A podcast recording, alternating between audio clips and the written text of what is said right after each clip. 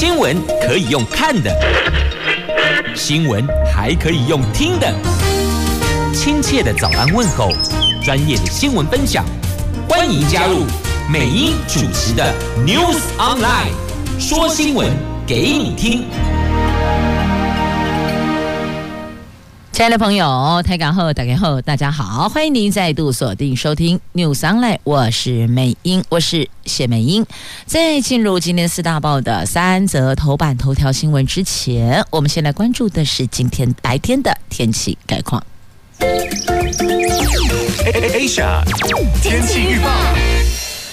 在气象局所提供白天的温度部分呢，北北桃十八度到二十五度，竹竹苗十八度到二十四度，白天都有降雨的机会，所以别看现在窗外感觉好像。太阳似乎要穿透云层，但是呢，白天中午过后还是会落雨哦，所以背头雨具再出门比较稳妥。那么今天四大报的三则头版头条新闻是联合中时讲的都是疫苗，也就是这段时间家长特别关心的六岁到十一岁的孩童可不可以接种疫苗？来，标题：六至十一岁可。接种莫德纳，那施打两剂，间隔二十八天就打完第一剂跟第二剂，得隔四个礼拜哦。那剂量都是成人的一半。礼拜三会讨论接种的时程。那么本土确诊已经连三天，每一天确诊人数都破千呐。自由时报头版头条：宜兰县长林姿妙涉贪八十张支票立案，开票向杨吉雄换上亿现金。经济日报头版头条：这有黑名单就会有白名单呐、来看一看白名单。上海复工恢复的复工作的工，上海复工白名单看到了台积电呢，台积电。在白名单上发布指引，力保经济运转。第一批有六百六十六家，日月光、捷敏都上榜，广达提出申请。那苹果链看起来是有机会、有希望可以动起来啦。好，先来关注我家长最最关心的国小的孩子。能不能够打疫苗呢？现在告诉你说可以哦。那礼拜三会讨论接种的时程，就六岁到十一岁可以接种莫德纳，但是呢，它的剂量是成人的一半呐。这疫情确诊人数连三天破一千例，有多位专家提出了警示。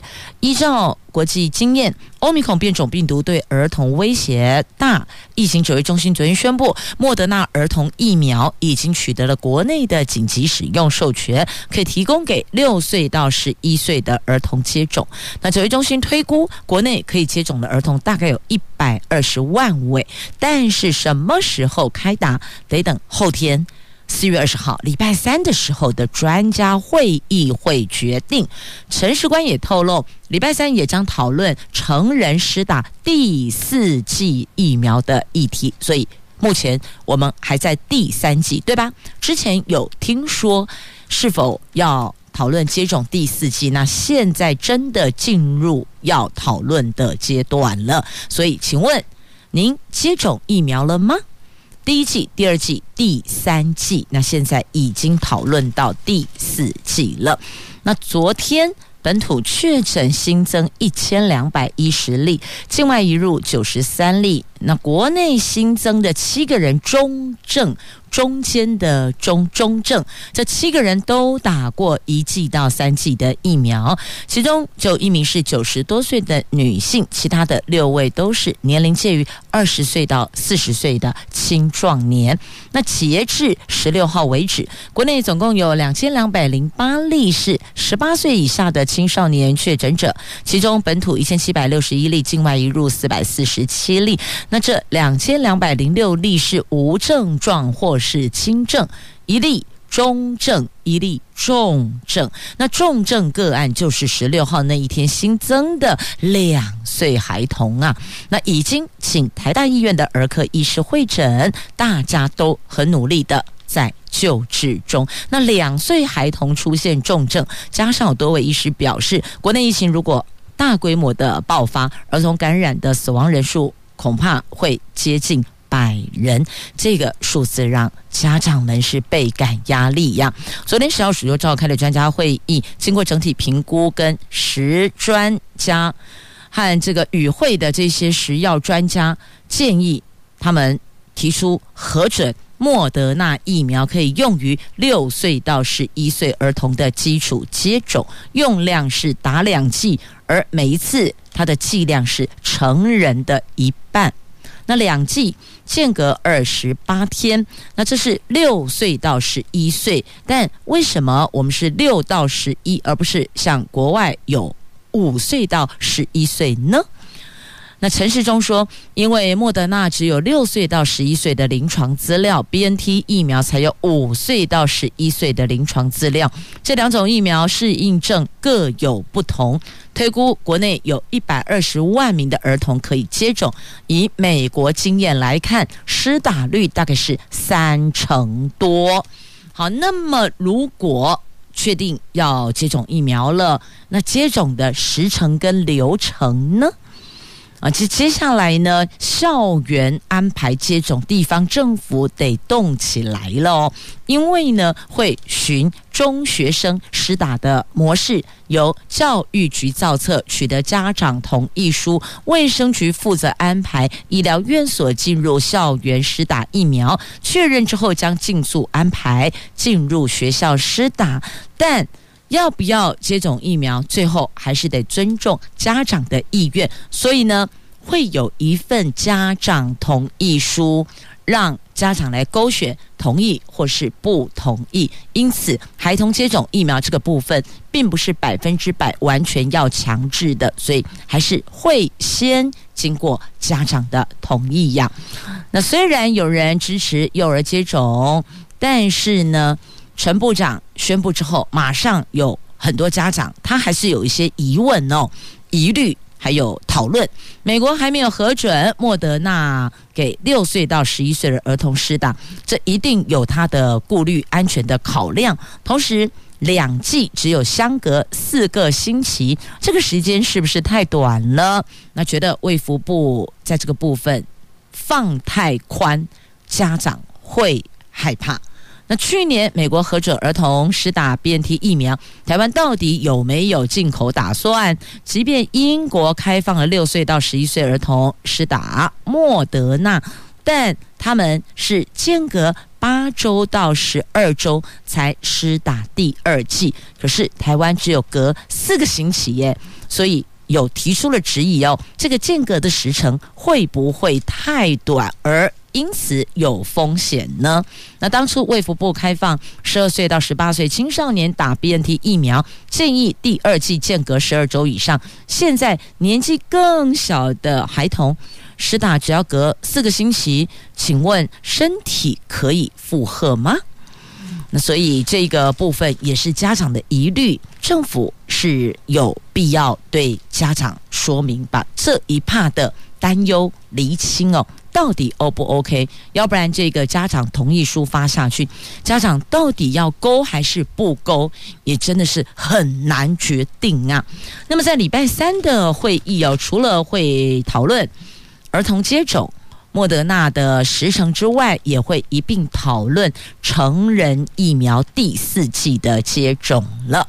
那包含最新疫苗的施打跟注意事项啊，所以这每一季都有它基本的间隔时间哦。如果您第三季追加季都还没有接种，是否要赶紧去了解什么地方、什么时间可以打疫苗？要不然后续第四季上来了，第三季都没打。那打完第三季到第四季还有一个间隔时间哦，所以如果愿意接种疫苗的国人朋友，可能这个部分呢，时间点您得抓一下了。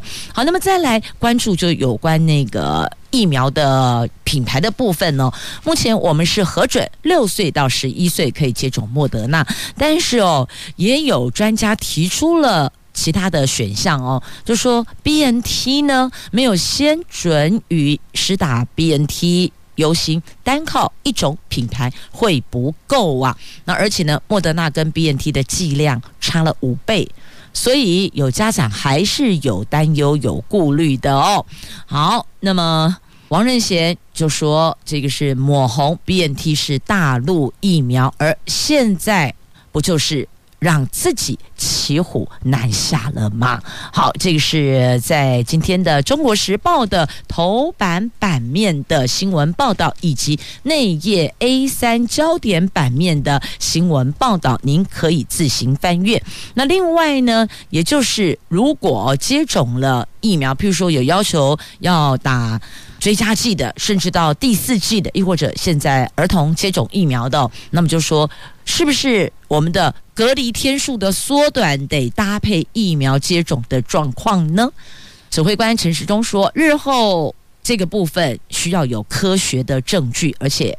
必须经过专家会议讨论，可能性还是存在的哦。那么，依据国外的隔离天数缩短到七天是比较普遍的，有的国家缩短到五天，有的则没有真正的隔离。台湾将根据疫情调整天数。那国内第一例的欧米孔幼童重症个案，因为急性脑炎并发多重器官异常，目前还是在加护病房里。那医院积极救治也。也请医师会诊，大家都很努力，也请大家为这两岁的孩童祈福啊！来继续呢，依旧是关心哦，这儿童接种疫苗的。问题来在联合报的头版版面做了一个表格整理哦，这个表格整理算是比较简便的，让家长可以一目了然，就大概可以把重点抓出来。这上面有把现在政府同意的剂量，还有间隔的天数哦，都把它做表格化，你一看就很清楚了。那也特别拉出了儿童接种要注意的事项，来，所有的爸爸妈妈，请听这里喽。它分为常见的副作用跟严重的副作用哦。这常见的副作用。有注射的部位会产生局部的疼痛，这个大人小孩都一样了哦。那也会有倦怠感、头痛或是发烧，这常见的副作用。那严重的副作用是心肌炎、心包膜炎。目前没有儿童个案，当然因为现在还没有开放儿童接种疫苗嘛，但这个未来是有可能的，因此也让家长先了解哦。那么有不建议接种的对象，这个更要听清楚了哦。譬如说，孩子本身对疫苗的。成分它有严重过敏反应时，这个就不可以了。这个不建议接种。那还有，如果刚好感冒了、发烧了，这个时间点也不建议接种。等于说调整一个时间，那再询问医师，让医生确定孩子能不能够接种，由医师来做评估啦。那么如果打完疫苗之后有产生心跳过快，然后会发抖、会颤动。呼吸急促或是胸口、胸会疼痛的，就要马上送医院。所以这个部分有帮家长做了一个简单的表格化的整理，您可以参考一下哦。那儿童接种疫苗剂量是一定得要减半的，毕竟儿童的身体质量跟我们大人是不一样的哦。那么疫情要再观察两个星期，陈时中预估可能台湾会有三百六十万人感染。我们已经连三天确诊。破千人，指挥中心说本土疫情是否哦再升高，这个要再密切的观察十四天到二十五天，看是不是有指数型成长。它以香港、纽西兰感染率大概是香港十五趴，纽西兰十六趴来推估台湾的这一波疫情，大概估计可能啦会有三百六十万人将被感染，但未来仍可能缩短隔离或是入境检疫的天数。专家则说，以最低感染率的日本推算台湾的情况，三。三到五个月内将累积大概百万人确诊，那前提是哦，因为确诊者就轻症或是无症状者居多。那现在比较害怕担忧的应该是中症或是重症、中重症。那有九个县市启动居家照护，有四十万剂的快筛发出来了。那再来，在今天的《中国时报》头版下方哦。这台北市长柯文哲、副市长黄珊珊被匡列隔离，原因是因为有造访的访客确诊了。虽然全程戴口罩，但还是得谨慎为上嘛。那他们两个人 PCR 采检是阴性，二十四号的凌晨零点解除隔离。这疫情算是烧进了北市府大楼。先前已经有一名替代一男，还有三名的公务人员确诊。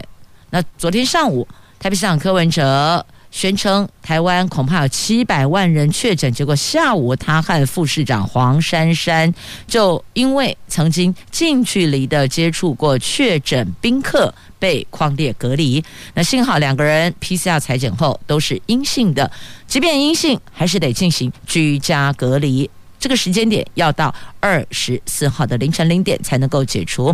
那市政府就台北啊，台北市府各行政单位从今天开始强制演练线上远距离办公啊。不过有时候远距远距办公是这样，有些资料你可能就不是那么便捷，所以在服务的时效上多多少少都会有一些些影响。那这个部分也要请所有的起名讨给要多。包含了，好，这是在今天中时头版下方的新闻。好，这是疫情疫苗。那么接着我们就连接到经济日报头版头条的新闻哦。这上海也因为疫情，所以有没有那个时候是半封城、封半城？他们叫封半城哦，封半城的状态。那么有很多的企业厂家，不管是中国厂、台湾厂啊、呃，反正外资厂都一样哦。通通都列入停工名单，那当然也就影响到苹果供应链。那现在告诉你，这黑名单过去了，现在白名单浮上来了。白名单上面看到了台积电，看到了日月光，看到了杰明。那另外提出申请的广达哦，他也有提出。那这次的上海恢复工作的。恢复生产的白名单上哦，第一批六百六十六家，那后续还会有第二批呀。他们等于是发布了这份疫情指引，要报经济能够继续的运转，要不然再这么停摆下去哦，后续的影响会很大的哦。那上海、昆山等地风控导致的厂商生产受阻，为了力保经济运转，所以上海市正式的发布重点企业复工白名单。台积电、日月光等有六百六十六家企业，榜上有名也传出的广达上海厂也提出了复工申请，透露苹果供应链有机会恢复正常的运作。那原本市场很担忧出货减少的阴霾，可能将因此而退去了。好，这是讲到疫情哦，就一并连结带您来关注了。接着我们前进《自由时报》，今天《自由时报》的头版头条是宜兰县长林子妙案。宜兰县长林子妙涉贪案有重大进展，检联廉政署啊检调发现。林姿妙和他的儿女常年从曾经挂名在林姿妙儿女名下的矿业公司监察人的前立委杨吉雄家族里拿取了将近上亿元的上百笔的资金，每拿一笔，林姿妙就开一张没有压日期的支票交换，到现在已经掌握将近八十张的支票了。这些可疑资金除了涉及不明财产，检廉也将逐笔核查。有没有涉及商业约定等行贿受贿的对价关系哦？那双方都说这个是借贷关系哦。那杨吉雄说，好朋友的太太有难关呢、那现在。检廉核对历年他们的金流，发现林姿妙和他的儿女已经跟杨吉雄家族借款长达二十多年。林姿妙大多以个人支票为担保，累计杨家已经收取超过百张林姿妙所开的支票。检廉掌握的可疑支票大概有八十张哦，所以这个关键就在于。有没有对价关系哦？这开支票换现金，到底彼此有没有对价关系，将会是全案的关键呐。好，这是后续检调跟廉政署他们会再去查查的所在。那么接着我们再来关注的是在联合报头版下方的新闻：国务机要费除罪化，这个礼拜立法院再闯关。日前。前总统陈水扁才开记者会，绿营立委就排审修法，蓝营要求先讲清楚谁拿了阿扁的钱，请把名单公布出来。那国务机要费的除罪化修法隔了一年，这个礼拜再度在立法院闯关。立法院的财委委员、民进党籍招委审发会已经排定这个礼拜四审查会计法修正草案。国民党立院党团扬言强力杯葛，民进党团。总召柯建明说：“这个是历史共业，呼吁各界理性看待。”前总统陈水扁日前举行了国际记者会，为他的国务机要费案喊冤。总统府还有民进党对这一场国际记者会没有公开回应，但是民进党人士指出。许多党内支持者对陈水扁依然不谅解，修法对蔡政府会造成很大的压力呀。那陈水扁的国务机要费案缠讼超过差不多有十五年时间了。民进党立委蔡易余去年提出了会计法第九十九条之一修正草案，立院的财政委员会曾经排案审查，但是遭到国民党团强力杯葛，最后是无疾而终。那日前阿扁举行国际记者会，公布国务机要费的。金流，而且表示自己因为公支出大于因公收入，所以呢没有不法所得。国务机要费除罪化议题再度的浮出了台面哦，所以就等于说我因为公务支出的金钱大于我因为公务收入的金钱，所以我没有不法所得。意思是说我没有把这个钱放到口袋里去了，因此没有。不法所得。那国民党团总召曾铭宗说，国务机要费和特别费无论法律属性、用途还有金额都大不相同。去年在财委会排审的时候，也引发了重大的争议，社会更没有共识。民进党在喊除罪化之前，应该要先说清楚，到底是谁拿了阿扁的钱，变成国库通党库。那曾明宗说，在官司审理没有结束之前，民进党竟然为特定人士强推修法，这个如何对得起纳税的人民呢？呼吁民进党不要忽视民意。如果以多数暴力执意闯关，国民党是一定强力抗争的。那针对蓝营可能强力杯葛，柯建铭回应：不要忽略我们的决心啊！他表示，当年马英九特别费案，国民党透过会计法帮他除罪了。同一个项目、同一个行为下，国家法治不能不平等。现在独胜阿扁没有解套啊！那立法院在这个时间点。排审查是不是跟陈水扁大动作有关系呢？柯建铭强调，不全然是有关系的。当初他有劝阿扁不要开记者会，既然会在立法院处理，何必要开记者会呢？但是阿扁希望讲清楚这个案子，最后也给予尊重了。那去年排审，国民党强力杯葛，后来又遇到美猪问题、公投还有辅导食品的问题没有继续处理。现在这些问题还有有这个会期的。总执行已经告一段落了。这个礼拜财委会由民进党团召委轮值，才因此排审的。好，这个在今天的联合报的头版下方有报道，翻开内页的 A 四版面也有相关的报道。好，详情您就自个儿翻阅了。来，继续我们关注在今天《中国时报》头版下方的新闻，来看一下这选举的政治现金。这立法院法制局建议要调高政治现金的上限，因为十八年都没有修，应该要依不同公职选举进行调整，而且要把物价指数等因素纳入考量。今年底有九合一的地方选举，募款是各政党拟参选人的大事呀。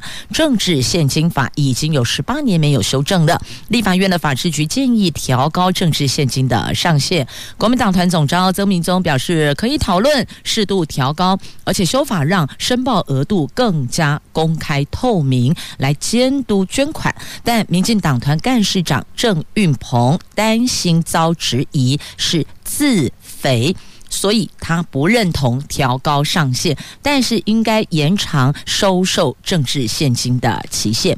那监察院日前公布了政治现金法实施之后，到二零二零年的总统大选为止，申报总额有三百三十二亿，历年财阀案件高达一千六百四十九件。当中，已捐赠超过限额有七百五十九件是最多的哦。那对民众来说，最容易触法的就是对政治现金超过上限。譬如说，现在规定对同一组拟参选人的政治现金，每年捐赠总额，个人不得超过十万，盈利事业不得超过一百万，人民团体不得超过五十万。那法制局上个礼拜完成分析报告，指出这些上限规定已经超过十八年没有修改。这段期间，我国消费者物价指数已经上涨的有十八趴。对政党、对政治团体及拟参选人来说，恐恐怕不足以支应组织运作、服务选民或是竞选活动的开支啊。那此外，依选办法的规定，总统、县市长、村里长的竞选经费上限各不同，但依照政治献金法，民众、营利事业、人民团体对拟参选人的捐赠总额都是固定上限。法制局认为这可能未尽合理吧，所以呢。有不同的声音提出来，而提出建议的是立法院的法制取样。郑运鹏则认为修法提高上限，恐怕遭到外界质疑，这是立法委员们自肥。他不认同调高上限，但受政治献金法规定，投票前一天是收受截止日。他认为应该修法延长收受期限，更便于当选后的服务。那民进党立委张宏禄则说，他比较关注捐赠者的相关个资是否会受到。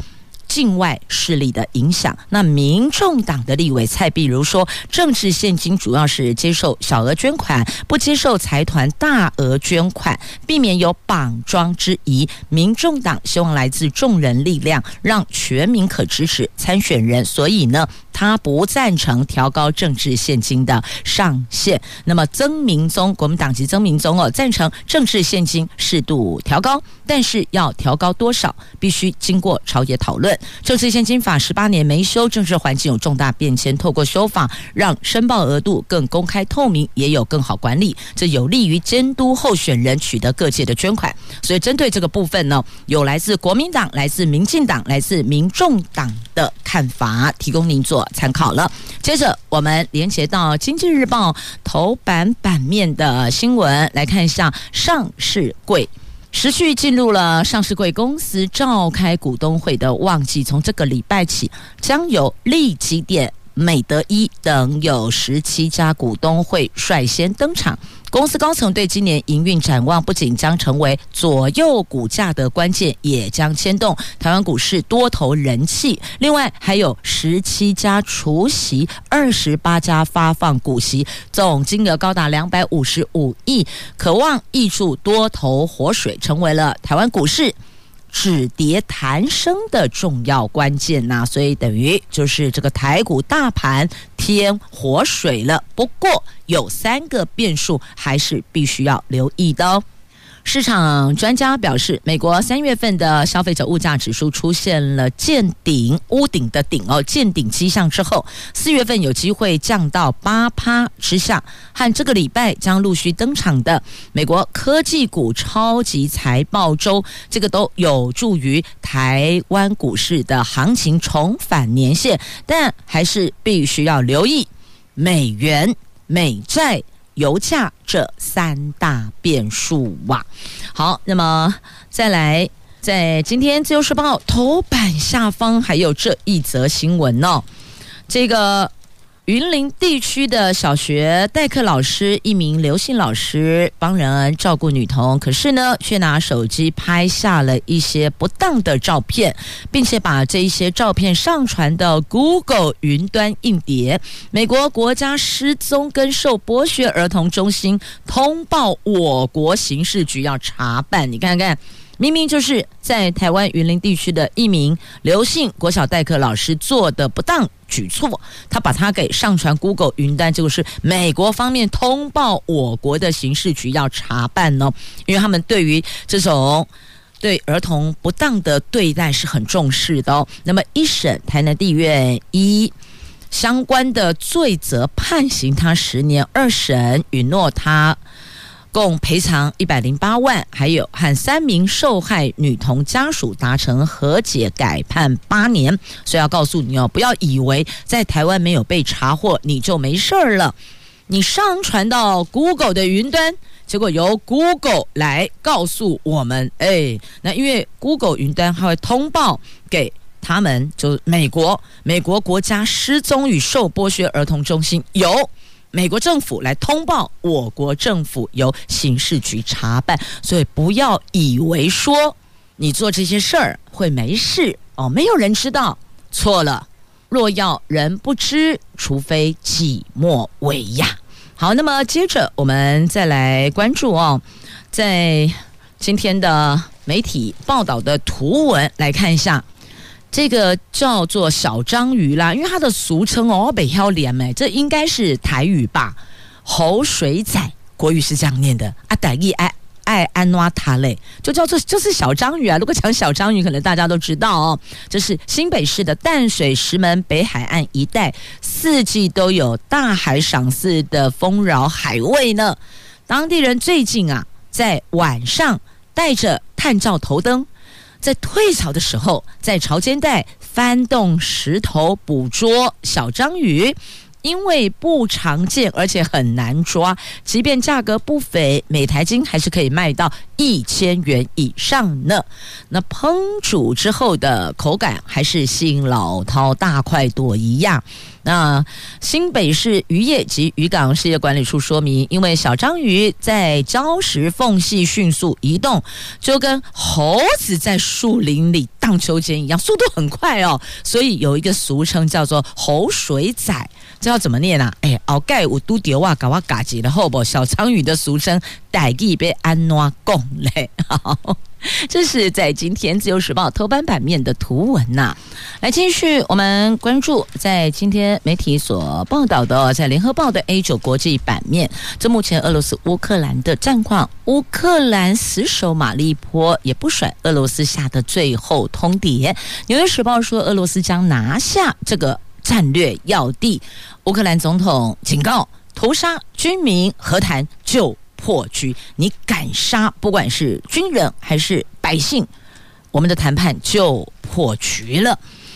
那在今天《自由时报》头版下方有这一则图文哦，在台湾的乌克兰民众，就台湾乌克兰阵线，昨天在台北自由广场牌楼前面举办了一场活动，是假死抗议，现场有三十多个人以双手被绑、头戴。头盔、头套等装扮倒卧在地，现场播放枪声背景音效，这个是要悼念被屠杀的乌克兰平民，抗议俄罗斯军队的邪恶行径啊！好，那么接着焦点拉回看我们国内。太平岛跑道将延长，战机在这里可以起降哦。原来是一千一百五十公尺，要增长为一千五百公尺。今年会完成招标，外传这个经过美方同意。对此，我国的空军不予评论。